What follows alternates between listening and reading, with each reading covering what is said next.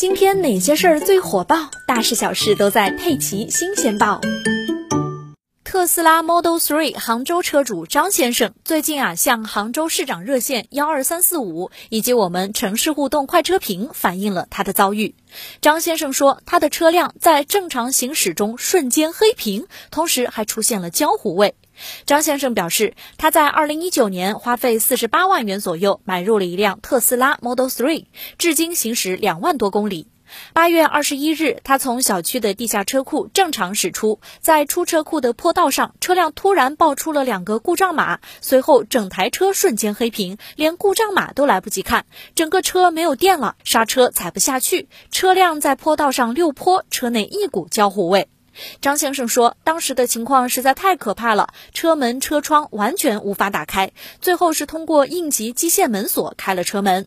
如果事发于高速或者陡峭的山路上，那后果就不堪设想了。最后啊，他们是更换了主板和应急电瓶之后，车辆才恢复正常。而拆下来的主板上有明显的烧灼痕迹，并伴有刺鼻的焦味。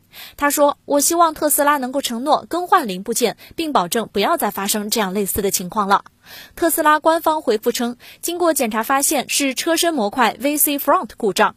客户所说的闻到焦糊味，可能是 VC Front 保险丝熔断的味道。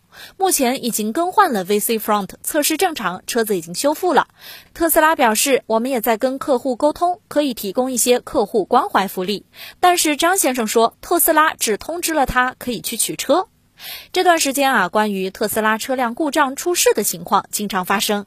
今年八月二十二日，一辆特斯拉 Model S 在广州地下车库起火。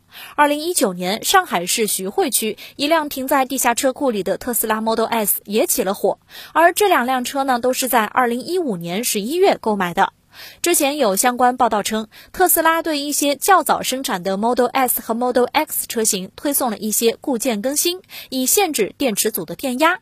有车主认为，特斯拉车型没有达到安全标准，进行更新呢是为了逃避冷却液泄漏的责任。另外，有外媒报道称，特斯拉很可能隐瞒了一项设计缺陷，长达八年，并可能因此导致了之后的多起自燃事件。